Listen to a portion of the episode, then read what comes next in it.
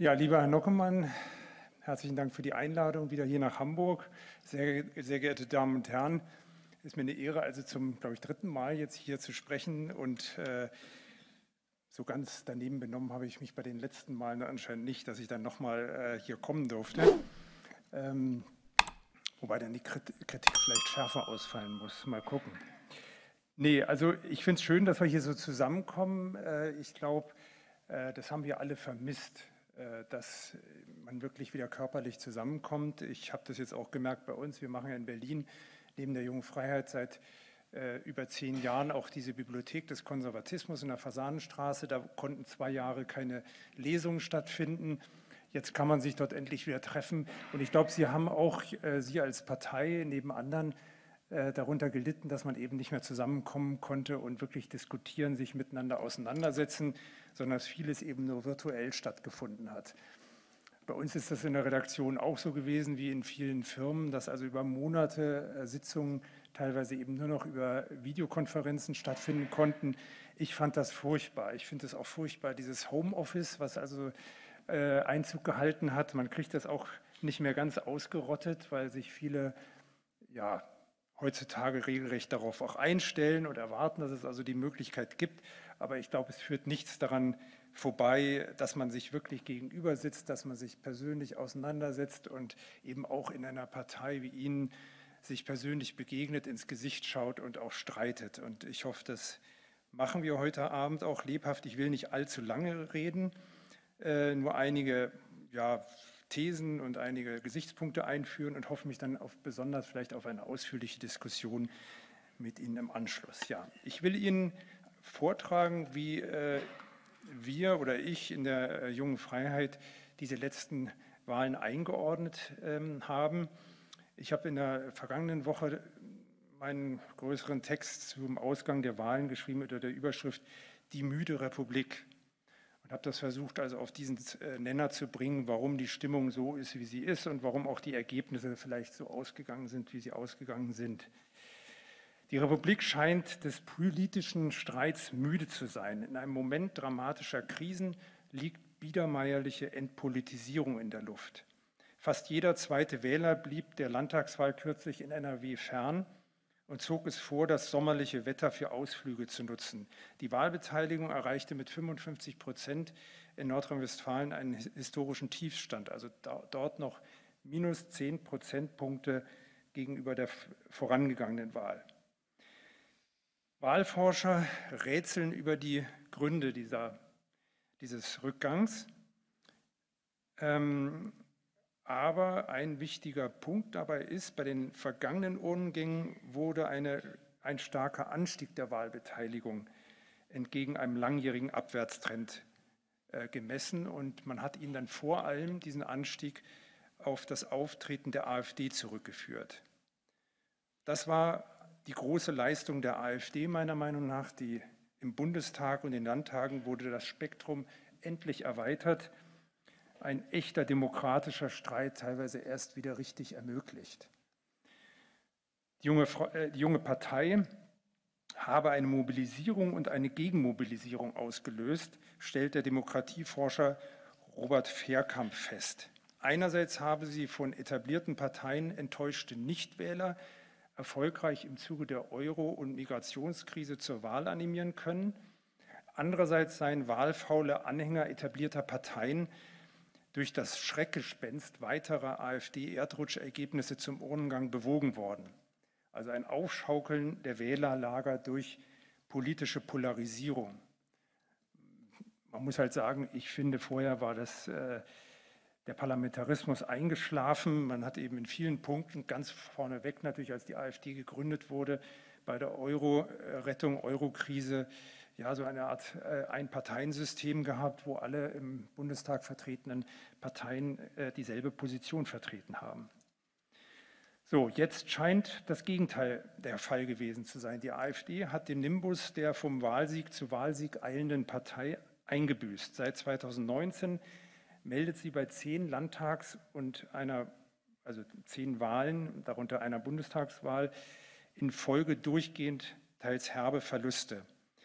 Ich wollte Ihnen jetzt nur noch mal in Erinnerung rufen, die Landtagswahlergebnisse Hamburg wurde gerade darauf beharrt, in den abgegebenen Stimmen haben Sie zugelegt bei den Prozentzahlen minus 0,8 Prozentpunkte aber.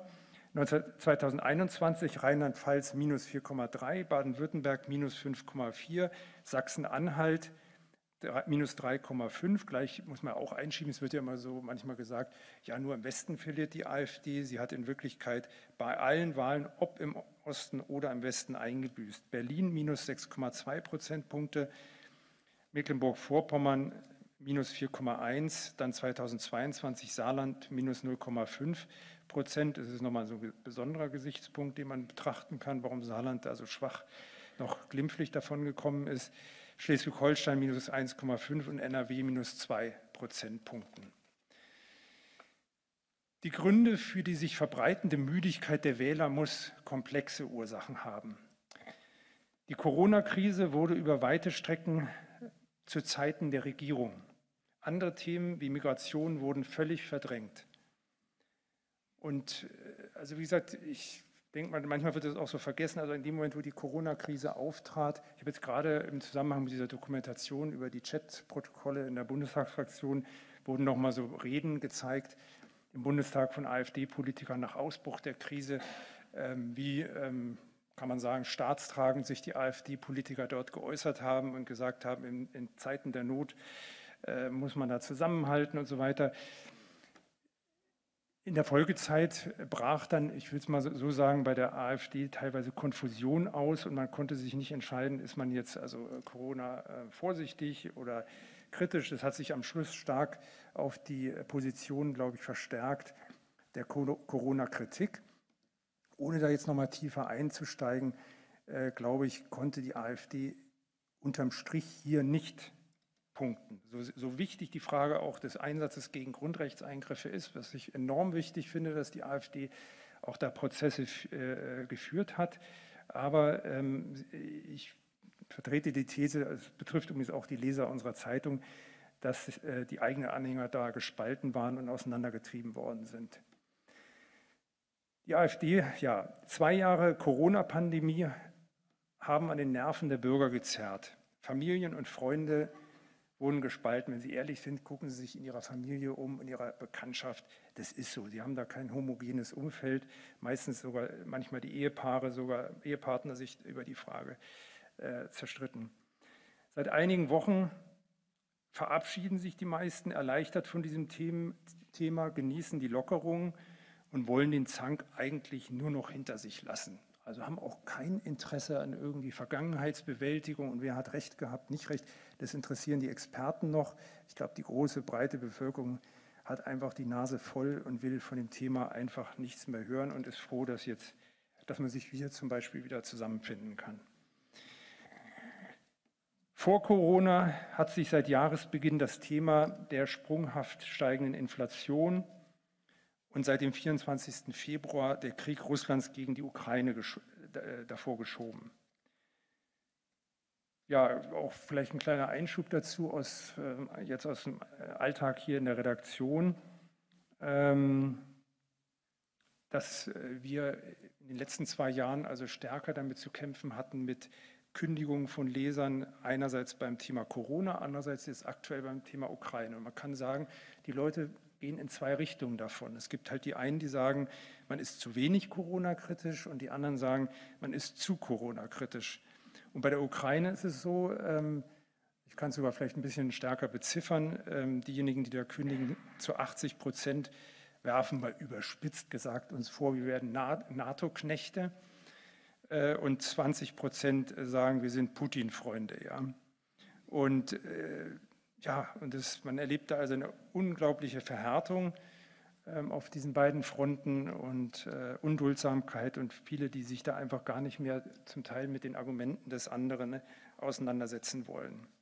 Und ich ahne, dass es ähm, bei Ihnen teilweise ähnlich ist. Also auch ein Thema, wo es nicht eine einfache Antwort äh, gibt, sondern wo man sich auch bei den, im eigenen Milieu ähm, nicht nur Freunde machen kann, wenn man da also eine klare Position vertritt. Ja, zurück zum Thema Inflation, was eigentlich, wenn jetzt der Ukraine-Krieg nicht ausgebrochen wäre, vielleicht äh, in einer anderen Weise im Vordergrund gestanden hätte. Dabei wird, meine ich, schnell vergessen, dass die Preisexplosion bei Strom und Gas vom Krieg nur verstärkt wird, tatsächlich jedoch davor einsetzt. Also jeder, ich weiß nicht, diejenigen, die Post bekommen haben von ihrem Gaslieferanten oder ähm, äh, von der Stromversorgung, ähm, kann, weiß ja, dass die Briefe im Januar kamen und dort schon die großen Sprünge angekündigt wurden bei den Preisen. Und äh, dass das tatsächlich eben davor einsetzt und eine Quittung der deutschen Energie- und Klimapolitik ist. Von den politisch Verantwortlichen ist dieser Preisanstieg ja sogar bewusst gewollt, nämlich durch diese höhere CO2-Bepreisung. Die Bürger sollen ja dazu gezwungen werden oder die Verbraucher gezwungen werden, ähm, ja, ob sie es können oder nicht, dort äh, einzusparen und einen höheren Preis zu bezahlen, damit äh, wir angeblich das Klima retten können. Warum hat die besorgniserregend anziehende, besorgniserregend anziehende Inflation die Bürger noch nicht auf die Barrikaden oder wenigstens an die Wahlurnen getrieben? Ein Grund dafür könnte sein, dass die meisten Bürger eben die Preissteigerungen noch gar nicht direkt spüren und sie diese, zumal wenn sie Mieter sind, äh, erst bei künftigen Nebenkostenabrechnungen zu Gesicht bekommen. Das ist so für mich so eine der Erklärungen. Ich weiß nicht, ob ich da richtig liege, vielleicht kommt da nach einer Diskussion noch was bei rum. Ich habe das Gefühl, äh, viele haben das noch überhaupt nicht äh, vergegenwärtigt, was da für eine Preislawine auf uns zukommt. Im Lichte der Energiekrise erscheint der Wahlsieg der Grünen, die in NRW ihren Stimmenanteil verdreifachten, umso verwunderlicher. Schließlich sind sie der ideologische Haupttreiber der in Deutschland exekutierten Energie- und Klimapolitik. Jedoch wagt es seit Jahren, von der AfD abgesehen, keine der maßgeblichen politischen Kräfte, mehr den Grünen in diesem Kulturkampf Paroli zu bieten. Weder SPD, Union noch FDP haben den Mut, der Kaiser ist nackt zu rufen, nämlich dass die deutsche Volkswirtschaft mit gleichzeitigem Ausstieg aus Kohle und Kernkraft ökonomischen Selbstmord begeht, wie Fritz Farnhold das genannt hat. Erst recht jetzt, da auch das russische Gas wegfällt, von dem wir uns lebensgefährlich abhängig gemacht haben. Solange die Grünen, die strahlenden Sieger dieser Wahl, weiterhin die politische Agenda maßgeblich bestimmen, gehört der Ökopartei, gestützt von hörig ergebenen Medien und einem breit aufgestellten vorpolitischen Raum, die Zukunft. Die, die äh, dramatischen Verluste der FDP wiederum liegen vor allem an ihrer Beteiligung an der Ampelregierung im Bund, die den Interessen ihrer Klient Kernklientel widerspricht. 38 Prozent der FDP-Anhänger favorisierten ein Bündnis ursprünglich mit der Union, nur 18 Prozent eines mit den Grünen, hat das Meinungsforschungsinstitut INSA ermittelt. Und deren Chef sagte, wer seine Anhängerschaft vor den Kopf stößt, könnte bei der nächsten Stimmabgabe dafür die Quittung erhalten. Hat er Wochen zuvor prognostiziert und so kam es jetzt auch. Die Liberalen können nicht behaupten, Partei der wirtschaftlichen und haushalterischen Kompetenz zu sein, wenn Ihr Parteichef als Finanzminister in Berlin den größten Schuldenberg in deutschen Friedenszeiten errichtet. Christian Lindner degradiert die FDP zum Wurmfortsatz einer links, linksliberalen Regierung. Eigentlich müsste er angesichts von galoppierender Inflation und Schulden überall dort im Koalitionsvertrag den Rotstift ansetzen, wo die beiden linken Parteien teure Klientelpolitik hineingeschrieben haben, wie Marx Felix Serrao das in der FAZ kommentiert hat und er macht es nicht. Gespannt darf man beispielsweise sein, ob die FDP auch noch eine perverse staatliche Presseförderung absegnen wird, die jetzt lautstark von Lobbyisten gefördert wird. Also da auch vielleicht ein bisschen aus dem verlegerischen Nähkästchen geplaudert. Wir haben ja auch, das habe ich in 35 Jahren Zeitung machen nicht erlebt, mit enormen äh, Preissteigerungen zu kämpfen. Also ich habe im Dezember den ersten Anruf von unserer Druckerei bekommen. So einen Anruf habe ich noch nie vorher bekommen, wo die gesagt haben, ja, also bisher hatten wir Jahres, Jahresverträge mit unseren Papierlieferanten. Ab sofort sind die nur noch vierteljährlich, werden die Verträge gemacht. Und außerdem erhöhen sich die Preise um 74 Prozent ab 1. Januar. Und dann habe ich noch intern so die Parole ausgegeben, das war im Vorausbruch des Krieges, habe ich gesagt, ja, Leute, Wunderwelt der Marktwirtschaft, wenn die Preise jetzt steigen, dann gibt es bestimmt demnächst Marktteilnehmer, die werden jetzt eintreten und billiger produzieren. Ich bin mir sicher, im Jahresverlauf wird sich das wieder abschwächen und dann kommen wir damit auch klar. Nein, und da kam der 24. Februar, zwei Wochen später Anruf der Druckerei, ab 1. April äh, wird nochmal erhöht, in Summe also aktueller Stand 133 Prozent Erhöhung der Papierpreise bei uns. Äh, auf uns bezogen bedeutet das 130.000 Euro mehr im Jahr für, Papierpreis, äh, für den Druck der Zeitung. Das ist, vielleicht können Sie sich vorstellen, 130.000 Euro sind kein Pappenstiel. So, und das betrifft aber die ganze Branche. Und äh, die Verlegerverbände werden da schon aktiv und äh, schreien, ja, mh, hm, äh, Bedrohung der Pressefreiheit und so weiter. Und was ist die Lösung? Es wird die Hand aufgehalten und der Staat soll jetzt einspringen und äh, Kohle locker machen. Ja? Und es, der Anlauf wurde ja schon vor einem Jahr mal gemacht. Da gab es den Plan, ähm, auch so eine Art Presseförderung, 220 Millionen Euro, wurde dann irgendwie verklausuliert noch im Zusammenhang mit Corona. Ähm, also so eine, so eine Stützungsmaßnahme für die ähm, Zeitung äh, auf den Weg zu bringen. Das ist damals gescheitert, weil die Konstruktion gewählt worden ist, ja, ähm, Fördermittel für den digitalen Ausbau von Printmedien. Und dann sind aber die Medien auf den Plan getreten und haben mit Klage gedroht, die bereits nur digital tätig waren, weil die dann kein Geld bekommen hätten. Und daran scheiterte es und dann wurde diese Presseförderung kassiert. Aber bei all den Geschenken, die ansonsten ja auch schon reichlich verteilt werden, ahne ich, dass das in nächster Zeit, also auf der Tagung, ich kann Ihnen sagen, ich bin ein ganz entschiedener Gegner dieser staatlichen Presseförderung, obwohl es uns nicht, äh, wir es nicht leicht haben, aber das halte ich für Gift.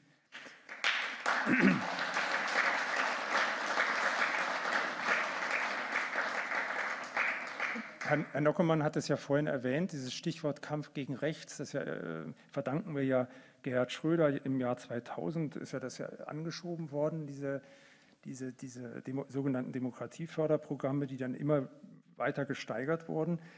Und die jetzige Regierung hat ja ein, sich anknüpfend an einen Beschluss der Vorgängerregierung äh, einen Beschluss gefasst, nachdem 1,1 Milliarden Euro innerhalb von vier Jahren in diesen sogenannten Kampf gegen Rechts fließen. Man muss sich das mal vorstellen. Ich weiß, das sind so Größen, ich weiß nicht, 1,1 Milliarden Lauf äh, werden da in ein Vorfeld gepumpt. Äh, Im Wesentlichen sind das mehr oder weniger linksradikale Organisationen, äh, wenn Sie so wollen, eine Wahlkampfmaschine für Rot-Rot-Grün.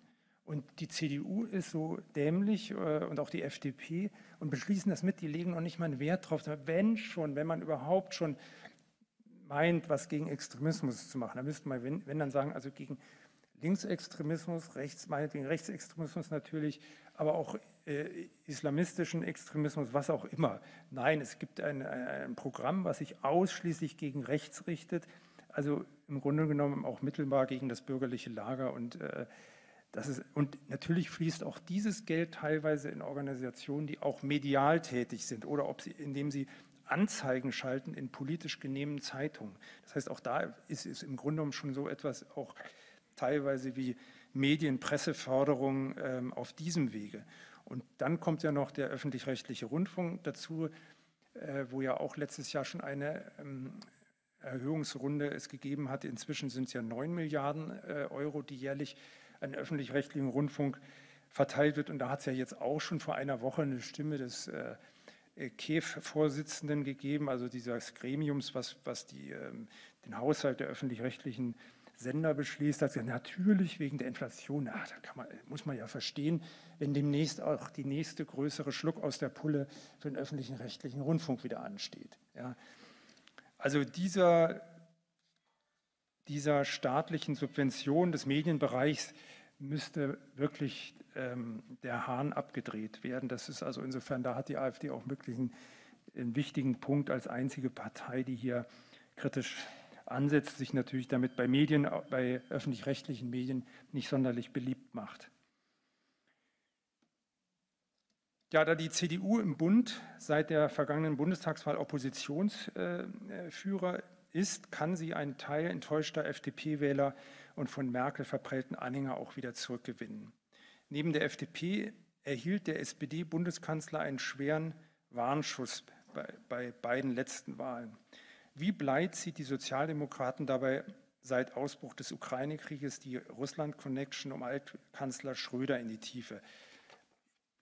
Ich meine, auch die AfD muss das auch unter diesem Gesichtspunkt aufmerksam beobachten, wie ähm, klug das ist, dass man in der Vergangenheit eine rege Reisediplomatie fast ausschließlich nach Moskau begangen hat, ob das unterm Strich so, ähm, so weit führt, zu viel, zu, äh, also produktiv ist. Dass nur durch die Zeitenwende, Rede im Bundestag und ein Wutausbruch auf einem Marktplatz unterbrochene große Schweigen und das Verbarrikadieren hinter Worthülsen zeigen keine Führungsstärke, sondern das Bild eines Getriebenen, würde ich sagen. Also die Bürger empfinden nicht, dass Scholz, obwohl er meiner Meinung nach in vielen Punkten da sogar äh, ist insofern, nicht, äh, insofern richtig macht, weil man es nicht anders machen kann. Also wir müssen, das ist meine Position, da können wir uns auch darüber streiten. Ich halte es für eine Schnapsidee äh, zu glauben, man könnte aus dem äh, Chor des NATO-Bündnisses ausscheren, äh, weder so entweder noch mehr Waffen zu liefern oder keine Waffen zu liefern. Ich glaube, das ist, äh, ähm, ist im deutschen Interesse, im, abgestimmt mit den Bündnispartnern dort, äh, die Ukraine, die überfallen worden ist, zu unterstützen. Ähm, Scholz macht das mit, sagen wir mal, ähm, gebremsten Eifer. Aber wie gesagt, er kommt nicht als jemand rüber, der politisch führt.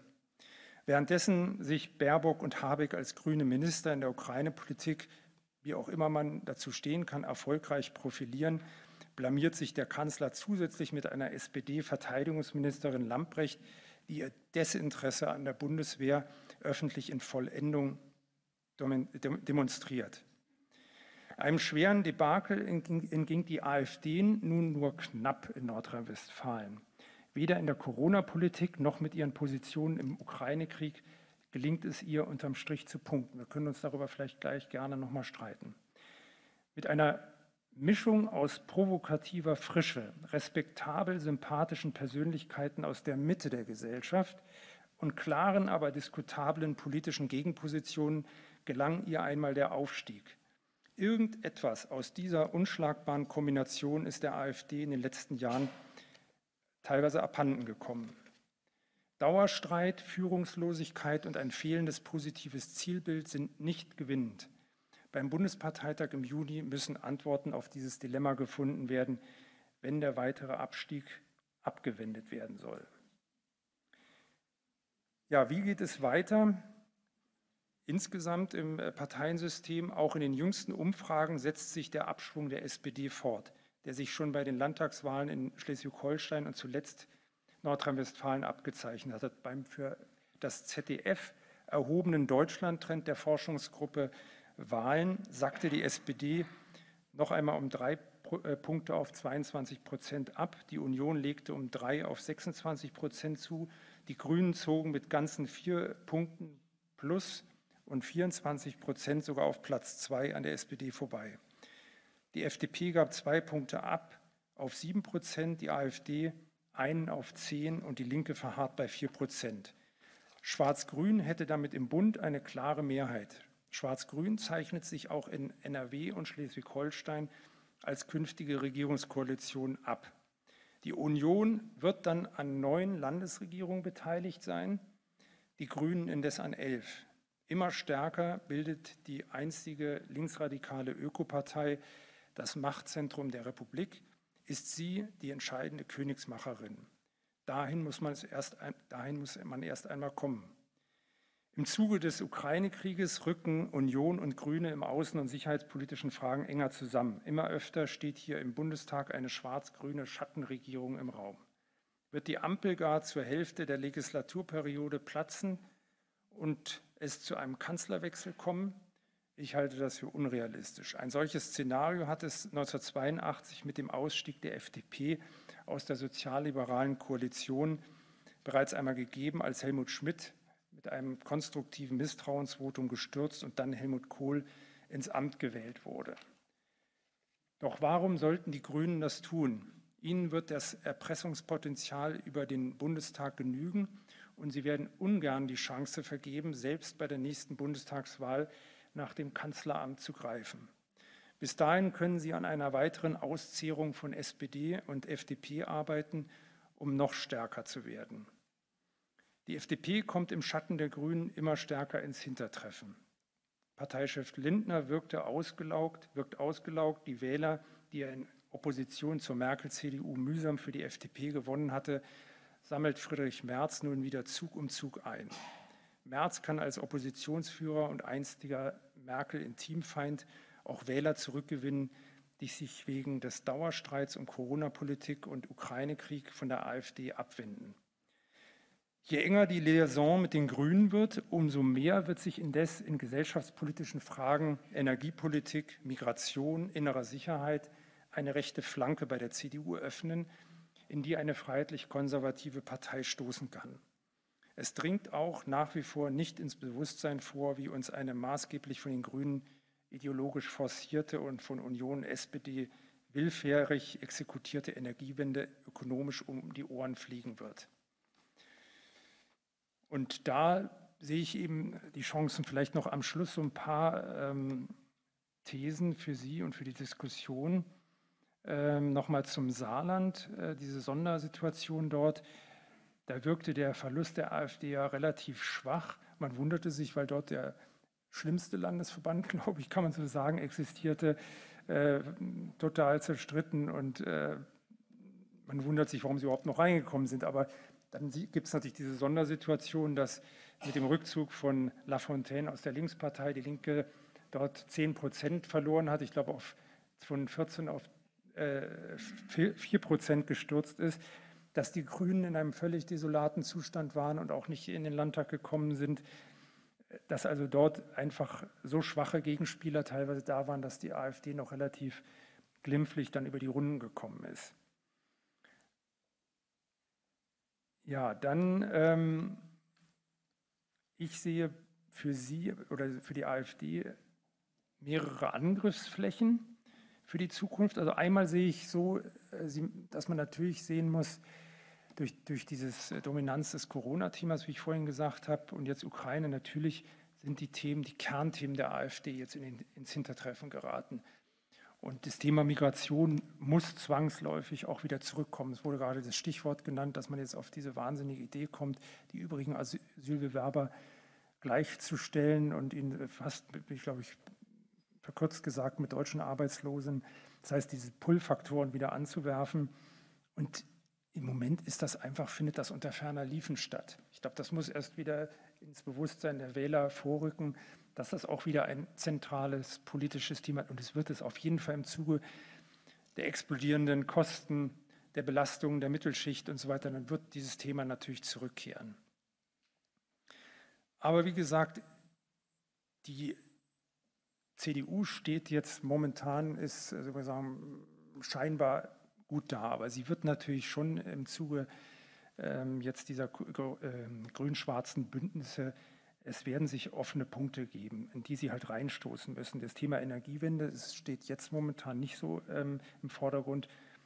Dort haben sie ein Alleinstellungsmerkmal, wo sie sie treiben können. Und die, die CDU wird natürlich in, durch diese Bündnisse ge, gefesselt, äh, die grüne Agenda nachbeten auch beim Thema Familienpolitik, Identitätspolitik. Wir haben gerade vor einer Woche einen großen Schwerpunkt gemacht im Zusammenhang äh, mit Gender, dieser Transgender-Geschichte, wo im Bundestag ja vorbereitet wird, ein Gesetzesentwurf, dass Eltern, äh, also minderjährige Kinder gegen den Willen ihrer Eltern ähm, hier äh, Pubertätsblocker nehmen können und praktisch oder bereits ähm, Geschlechtsumwandlung einleiten können. Das ist natürlich ein, ein Punkt, in dem im Rahmen des Kulturkampfes, wo es um die Zerstörung der traditionellen Familie geht und der Herrschaft der Eltern über die Erziehung der Kinder. Und äh, die CDU hat da kapituliert und das ist natürlich ein, ein Punkt. Auch der, muss man sagen, leider findet er nicht zentral gesellschaftlich statt, auch nicht in den Medien. Aber ich glaube, das ist ein Thema, was äh, am Rande äh, an Bedeutung gewinnen wird und wo die AfD womöglich die einzigen sind, die dort tätig werden und die aber auch ja, die, die CDU dort an einem wichtigen Punkt treffen kann. Auch vor allem die CDU-Anhänger, auch die CDU-Mitglieder, die da noch nicht komplett verblödet, verblödet sind. Und bei der FDP, ja, also die Das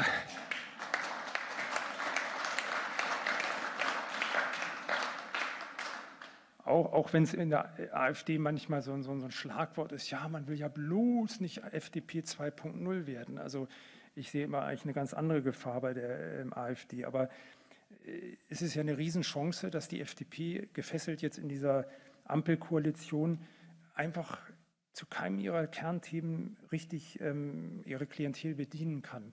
Und dort hat natürlich die AfD die Chance, ob es jetzt die Schuldenpolitik äh, betrifft, das Erhöhen von Steuern und Abgaben, die Geldverschwendung für irgendwelchen ideologischen, ähm, verrückten Identitätsprojekte der Linken, äh, wo die FDP nicht tätig wird, dass man hier, dass sie hier ähm, die Partei stellen und auch beim Thema Bürokratieabbau, Belastung der Mittelschicht und so weiter. Ich glaube, da haben sie ein großes Feld.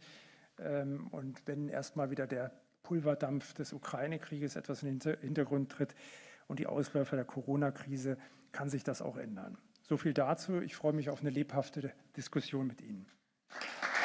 Applaus